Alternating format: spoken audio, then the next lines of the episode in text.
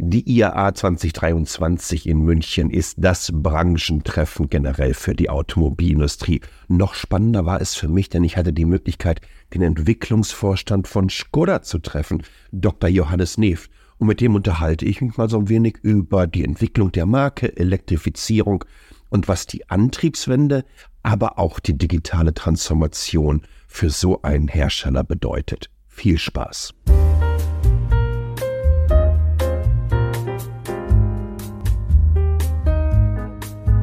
Ihr habt mir schon ein bisschen gewundert, meine Güte, warum ist denn hier eine völlig andere Musik? Im Grunde genommen ist es auch ein anderes Format, das ich nennen werde auf einen Kaffee. Warum auf einen Kaffee? Ich mochte früher immer hinten auf der letzten Seite der Zeit dieses auf eine Zigarette mit Helmut Schmidt fand ich eins der großartigsten Formate, was es überhaupt gegeben hat. Und äh, da wir uns bei Skoda in einer Medienlounge getroffen haben und ich im Hintergrund andauernd so diese klassische Kaffeehaus-Geräuschatmosphäre gehört habe, kam ich auf die Idee, dass wir das genauso nennen werden und dass ich das regelmäßiger machen werde, nämlich mich mit spannenden Menschen unterhalten, nicht nur aus der Automobilindustrie, sondern ebenso von den diversen Tech-Companies, denen ich schon seit Jahren folge um einfach mal so ein bisschen hinter die Kulissen zu schauen und mitzubekommen, in welche Richtung, naja, nicht nur der Hase läuft, sondern das gesamte Unternehmen. Und ihr habt es fast geahnt, auch diese Ausgabe ist natürlich gesponsert von der Itemis AG aus Lünen. Ein Hidden Champion, ich würde sagen, das ist kein Hidden Champion mehr. Die haben wir jetzt so oft drin gehabt, die sind so viele tausendmal gehört worden. Aber nichtsdestotrotz haben sie immer noch freie Stellen am Start. Und sind einer der besten Arbeitgeber im Mittelstand, mehrfach ausgezeichnet. Wenn ihr wissen wollt, was die im Angebot haben und ihr Interesse daran habt, die Zukunft der Mobilität, aber auch des Internet of Things mitzugestalten, dann schaut auf www.metacheles.de nach oder bei der ITMIS AG auf deren Homepage oder bei LinkedIn. So, und wenn ihr Feedback geben wollt, auch zu dieser Ausgabe, t.ly slash hallo t.ly slash hallo. Dann könnt ihr mir eine kurze Sprachnachricht hinterlassen, maximal 90 Sekunden und dann seid ihr beim nächsten Mal dabei. Und jetzt, ihr hört es ja die ganze Zeit im Hintergrund schon, die Musik, das ziehe ich natürlich jetzt hier komplett durch. Ich habe mir erstmal so schön Copyright-Free Café Jazz House Music runtergeladen und die könnt ihr jetzt genießen, während ich mich mit dem Johannes unterhalte, was bei Skoda so auf der Roadmap steht. So, die IAA hat nicht gerade begonnen, das kann man nicht sagen, weil es gab schon Medientage zuvor und auch schon einige Veranstaltungen. Aber wir sitzen jetzt hier, ich würde fast sagen, im Herzen Münchens in der Media Lounge von Skoda. Und ich habe den Johannes Neft mir gegenüber sitzen und wir unterhalten uns gleich mal ein bisschen. Natürlich über Skoda, aber Johannes, vielleicht erklärst du mal unseren Zuhörerinnen und Zuhörern ganz kurz, was du bei Skoda machst. Ja, erstmal Hallo auch von meiner Seite. Ich bin bei Skoda verantwortlich für die kompletten Entwicklungsumfänge, Entwicklung und äh, äh, auch ein bisschen Forschungsumfänge, die wir machen. Und das bedeutet bei uns eigentlich zum ganz, ganz großen Teil, dass wir alle Hutumfänge für Skoda entwickeln aber nicht nur für Skoda, zum Beispiel auch den aktuellen Passat, der neu vorgestellt ja. wurde, von uns entwickelt im Auftrag von Volkswagen. Wir sind auch für einzelne Module verantwortlich. Wir werden demnächst eine wichtige Motorenmodulfamilie für die ganze Welt für den Konzern übernehmen. Und wir haben Einzelmodule, die wir mit verantworten und auch einzelne Märkte, die wir verantworten, wie zum Beispiel Indien oder ASEAN, für die wir dann auch für den Konzern teilweise mit die Fahrzeuge entwickeln. Da kann man tatsächlich sagen, dass die Position von Skoda innerhalb der VW-Gruppe durchaus in den letzten Jahren durchaus ein bisschen aufgewertet wurde. Ne? Ja, wir haben Aufgaben dazu bekommen bei Skoda, vor allem in der technischen Entwicklung auch Aufgaben dazu bekommen, aber nicht nur. Wir haben als Marke eben zusätzliche Verantwortung bekommen, wie zum Beispiel für die ASEAN-Märkte, wie ja. zum Beispiel für Indien. Ähm, und äh, es ist durchaus der, ja, man kann das durchaus so sagen, wir bekommen mehr und mehr Verantwortung und wir versuchen natürlich auch dieser Verantwortung gerecht zu werden und möglichst gut abzuarbeiten. Warum wir überhaupt hier zusammensitzen. Ich hatte das Vergnügen, muss ich tatsächlich sagen, im Juni knappe 1000 Kilometer mit dem ENIAC Coupé EV80 durch Süddeutschland und ähm, durch Österreich zu fahren. Und äh, da war das einfach spannend zu sehen, weil es ist ja kein kleines Fahrzeug, würde ich mal sagen, obwohl wir uns für die Coupé-Variante äh, entschieden haben. Aber wir sind im Schnitt mit einem Verbrauch von 12,9 über diese 900 Kilometer bei einer Durchschnittsgeschwindigkeit von etwa 80 kmh gefahren und haben damals auf der ID 1000 die Effizienzwertung gewonnen. Dann habe ich mit deinen Kollegen gesprochen und die haben gefragt, ob ich auch auf der IAA bin und haben dann angeboten, mit dir ein Gespräch führen zu können. Es hat sich bei euch in den letzten Jahren auch in Bezug auf, der, auf die Elektrifizierung des Portfolios eine ganze Menge getan. Und der IV80 ist, glaube ich, ein ganz, ganz wunderbares Beispiel, wie erfolgreich das auch war. Ja, das, das ist der Fall, weil natürlich genauso wie alle anderen auch wir uns committen zu den Zielen der Europäischen Union, aber auch zu den Zielen der Nachhaltigkeit. Wir äh, committen uns nicht nur zu externen Zielen, sondern wir halten selbst für richtig, äh, gerade in der Elektrifizierung einzusteigen. Der ENIAC und der ENIAC Coupé sind unsere ersten Modelle, die wir dort machen. Wir werden in den kommenden Jahren noch weitere Modelle machen und wir wollen natürlich nicht nur im A-Segment äh, erfolgreich sein, sondern wir werden jetzt auch in der Zukunft versuchen, im A0-Segment Fahrzeuge, äh, BEF-Fahrzeuge anzubieten. Und ähm, ja, das werden so die nächsten Aufgaben in der Entwicklung bei uns sein. Elektrifizierung auch in einer gewissen Art und Weise eine Chance für die Marke, sich eine neue Zielgruppe auch zu erschließen? Auf alle Fälle. Elektrifizierung ist immer eine Chance und Elektrifizierung ist vor allem in unterschiedlichen Märkten auch eine unterschiedliche Chance.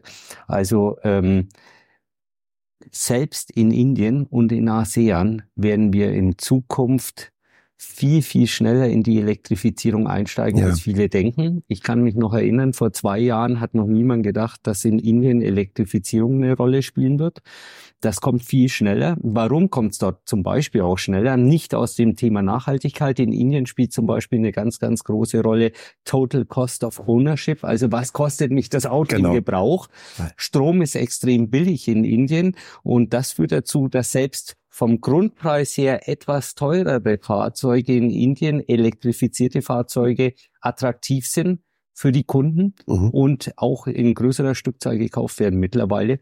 Und das wird auch für uns eine Chance sein, auch in Indien nochmal mit elektrifizierten Fahrzeugen äh, aufzutreten und in den Markt einzutreten. Wir arbeiten daran. Wir ja. haben das Konzept noch nicht abgeschlossen. Wir werden ganz bestimmt nicht eins zu eins nur europäische Technik nach Indien. So schwierig zu übertragen. Ne? Das wird nicht gehen. Und wir sind gerade dabei, uns zu überlegen, wie wir das am besten hinbekommen können. Sehr, sehr spannend. Äh, es gibt natürlich dann auch entsprechende Herausforderungen. Du hast jetzt gerade die klassische Herausforderung eines völlig neuen Marktes, der ganz besondere äh, ja, ich würde ich, ich würd sagen, Ansprüche hat. Ansprüche, Anforderungen hat. Ja. Und Infrastrukturen ja, natürlich ja. genauso. Ja. Ähm, aber es geht natürlich auch dann darum, wenn wir uns anschauen, Lieferketten, Wertschöpfungsketten verändern sich komplett. Es gibt Ziele, die ihr euch setzt für den Gesamtkonzern? Wann werden wir CO2-neutral oder klimaneutral? Wann, wann arbeiten wir auf diese Ziele und wie arbeiten wir darauf hin? Das heißt, da hat sich wahrscheinlich auch in den letzten Jahren wahnsinnig viel verändert, ne? wenn man von der klassischen Verbrenner, äh, vom Verbrennerportfolio kommt. Ja, hat sich viel verändert. Ich muss auch eines dazu sagen. Wenn anfangs noch Themen wie Gesetze eine große Rolle gespielt haben, so merkt man doch, dass gerade das Thema Nachhaltigkeit bei uns jetzt auch ein Thema wird, dass wir aus einem aus eigener Verpflichtung heraus fördern wollen, vorantreiben wollen. Ja, das be beginnt damit, dass wir ein neues Motorenprüfzentrum gebaut haben, wo wir die komplette Abwärme der Prüfstände, die äh, nutzen und nicht nur die Abwärme, sondern zum Beispiel nutzen wir dann auch die die Getriebe, die angeschlossen sind als, als Stromproduzenten. Also wir versuchen wirklich an allen Stellen auch nachhaltig zu werden. Wir nutzen vermehrt Photovoltaik bei uns. Wir versuchen Wärme nicht mehr aus Gas zu gewinnen, sondern aus anderen Stromquellen. Wir machen Fassaden, begrünen wir. Das sind die Kleinigkeiten, ja. das muss man wirklich dazu sagen. Ja. Aber das soll so ein bisschen zeigen, dass diese Denke der Nachhaltigkeit über das eigene Produkt hinausgeht und auch in unsere Arbeit mit reingeht. Und auf der anderen Seite die großen Themen sind natürlich dann das Produkt, sind natürlich die elektrischen Fahrzeuge, die es erlauben, überhaupt nachhaltige Energie zu tanken. in Anführungsstrichen, ja. und mit nachhaltiger Energie auch die Umwelt in CO2-Bilanz zu entlasten. Für jemanden, der in Forschung und Entwicklung unterwegs ist, ähm, müsste das ja fast eine Art von Goldgräberstimmung sein. Ne? Ja. Dadurch, dass so viel passiert und technologische Entwicklungssprünge immer schneller Fahrt aufnehmen. Das ist tatsächlich so. Also es ist ja nicht nur der Antrieb, der gerade in Transformation ist, sondern es ist ja auch das ganze Thema Digitalisierung im Fahrzeug, Funktionen, die im Fahrzeug sind. Wir durchschreiten gerade in der Entwicklung aktuell ein, eine extreme Transformation. Und sehr anschaulich kann man das eigentlich daran erklären. Vor einigen Jahren noch haben wir entwickelt, bauteilorientiert, hardwareorientiert. Ja. Ne? Da, da gab es einen Konstrukteur für ein Bauteil. Dieser Konstrukteur konnte allein in natürlich in gemeinsamen Abstimmmeetings, aber größtenteils allein dieses Bauteil entwickeln. Das kam ins Fahrzeug rein, hatte Lastenheftbeanforderungen und dann hat es funktioniert. Wir sind mittlerweile in einer Welt von Funktionen. Äh, Besonders elektrische Fahrzeuge haben sehr, sehr viele neue Funktionen, Ladefunktionen, die man auch hat. Aber mit den Elektrofahrzeugen haben wir auch begonnen, viele zusätzliche Funktionen ins Fahrzeug zu bringen. Funktionen zu entwickeln, kann man nicht mehr mit einer Person allein. Ja. Dort müssen schon mehrere Personen innerhalb eines Bereichs miteinander kommunizieren, manchmal auch schon bereichsübergreifend. Und wir gehen, wenn wir in das autonome Fahren übergehen, in eine Welt von Systemen. Und wir müssen Systeme entwickeln. Und diese Systeme können nur bereichsübergreifend entwickelt werden. So, und damit man das schafft, von dieser Hardwareentwicklung über Funktionsentwicklung in Systementwicklung zu gehen, braucht man neue Prozesse, man braucht ja. neue IT-Tools, die helfen, man braucht andere Kompetenzen. Und ähm, Jetzt komme ich zurück auf deine Frage Goldgräberstimmung. Ja, das ist Goldgräberstimmung. Natürlich ist das auf der einen Seite jetzt super spannend, wenn man Technik machen will, dort reinzukommen. Aber wir dürfen auch nicht vergessen, es ist auch eine, ein Riesenberg an Arbeit, den ja. wir gerade machen müssen, den wir parallel machen müssen ein Riesenberg an zusätzlicher Qualifikation, die wir mit den Mitarbeitern machen müssen und natürlich auch an extrem vielen neuen Prozessen, die wir installieren müssen. Also wir haben gut zu tun.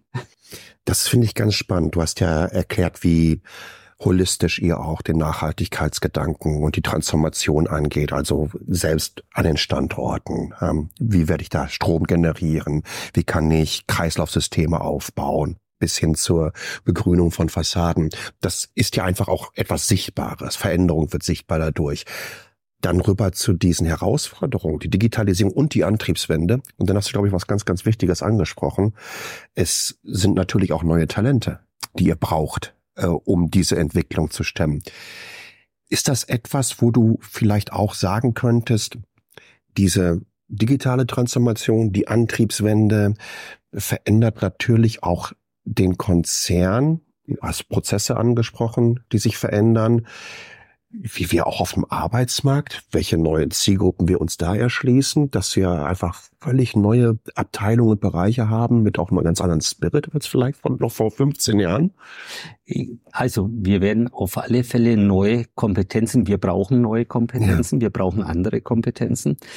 Wir dürfen aber das, was wir sehr gut können als angestammte ähm, ja, OEMs nicht verlieren in der Hardware. Das werden wir weiterhin brauchen. Wir brauchen ja. weiterhin gute Fahrwerke. Wir brauchen weiterhin eine gute Lenkung. Ja, wir brauchen weiterhin effiziente äh, Karosseriestrukturen und wir brauchen weiterhin schöne, simply clever Ideen, die auch Hardware getrieben sind. Aber wir brauchen on top gute, simple, clever Ideen funktional getrieben. Also wir müssen diese Idee, die wir als Skoda stark verfolgen, mit der wir uns auch positionieren, wo wir sagen, da sind wir anders als die anderen, dass wir nämlich äh, sehr stark auf die Usability unserer Fahrzeuge achten, dass wir immer so ein bisschen nochmal einen kleinen Funken mehr reingeben, wo Leute überrascht sind und sagen, das ist toll, das bekannteste Beispiel ist unser Eiskratzer hinten in der Tankklappe ja. oder, oder der, der, der, der Regenschirm in der Türverkleidung. Ja. So, Jetzt müssen wir es aber schaffen, dass wir neben diesen hardwaregetriebenen Ideen jetzt in die Funktionsideen kommen. Ja, also bekannt, ich, ich gebe ein Beispiel, das äh, auch bekannter ist. Zum Beispiel, wir brauchen ein Dog Mode für die Fahrzeuge. Wir müssen mhm. also im Prinzip Sensoriken, Funktionen, Steuerung, die vorhanden sind, nutzen, um zusätzliche Ideen zu generieren, mhm. die dem Kunden helfen. So, und dafür brauchen wir, jetzt kommen wir zurück auf das Thema, das du angesprochen hast, auch neue Kompetenzen. Wir müssen anders denken. Wir brauchen einen anderen Spirit. Hm, ja, wir, wir müssen den Spirit nicht verändern, sondern wir müssen ihn erweitern. Mhm. Und zwar genau um solche Themen nochmal. Und wir müssen halt, und das ist schon das teilweise anders arbeiten, viel agiler arbeiten, schneller arbeiten. Ja. Vor allem, wenn wir Softwarefunktionen ins Fahrzeug bringen wollen, können wir nicht den gleichen Entwicklungsablauf nehmen, den wir für Hardware haben. Klar. Wir müssen das voneinander differenzieren. Und äh, jeder, der schon mal mit Software zu tun hatte, weiß, dass Software nicht eine Entwicklung ist, die man einmal anfängt, ein halbes Jahr ruhen lässt und dann das Ergebnis anschaut, sondern man muss eigentlich täglich in Sprints, in Loopings an Verbesserungen arbeiten, Fehler rausbekommen und äh, die Software dann auch kundentauglich machen. Und das sind die Themen, die wir neu lernen müssen, wo wir schon viel gelernt haben und wo ich auch gerade uns als Konzern jetzt sehe, dass wir wirklich Fortschritte machen, vorwärts kommen. Ja. Und das ist auch die große Herausforderung für alle angestammten OEMs. Das ist Na klar. die Volkswagen-Gruppe nicht die einzige. Ja, ja. Aber natürlich auch eine riesengroße Chance, weil letztendlich wird ja über Features und Services äh, Software ihr stellt ja im Grunde genommen auch einen Distributionskanal für zukünftige ja, Services und Monetarisierungsmöglichkeiten zur Verfügung. Ja, es bietet auf alle Fälle neue Chancen, die wir dort haben. Ähm, wir müssen es jetzt schaffen, eben diese Funktionen, die wir bislang vor allem im Auto entwickelt haben, fürs Auto jetzt auch in die Konnektivität zu bekommen. Das beste Beispiel ist, äh, jeder erwartet eigentlich heute, dass er über seine Fahrzeug-App die Standheizung anmachen kann und ausmachen kann, mhm. dass er gegebenenfalls Türen aufmachen kann. Das heißt, wir kommen jetzt aus dem Fahrzeug langsam raus, müssen im Prinzip diese Funktionalitäten in eine Applikation bringen, die ich von meinem Handy aus bedienen kann. Und das muss alles seamless dann auch noch mit meinem iPad sein, bis hin zur Bestellung des Fahrzeugs. Also eine riesen Bandbreite, die wir da gerade bearbeiten. Ich finde das total spannend, weil hätten wir dieses Gespräch vor zehn Jahren geführt. Ne? Das sind wirklich nur zehn Jahre und wir beide wissen, wie schnell ja. diese zehn Jahre ja. an uns vorbeigerauscht ja, sind. Da hätten wir uns, glaube ich, nicht ansatzweise ausmalen müssen oder können, dass die IAA 2023 in München ist. Ja, das ganz bestimmt nicht. Und B, welche Fahrzeuge wir heutzutage im Markt sehen. Wenn du das nehmen würdest, und ich, ich, das ist wirklich eine sehr, sehr offene Frage, wo ich auch wirklich so ein bisschen wissen möchte, was, was dich interessieren würde für die nächste Dekade. Wenn du sagst IAA 2033, gehen wir mal davon aus, dass sie in München ist, was glaubst du, welche Fahrzeuge werden wir von Skoda dann sehen? Ohne irgendetwas verraten zu wollen, weil Entwicklungszyklen, dann habt ihr zwei Generationen wieder.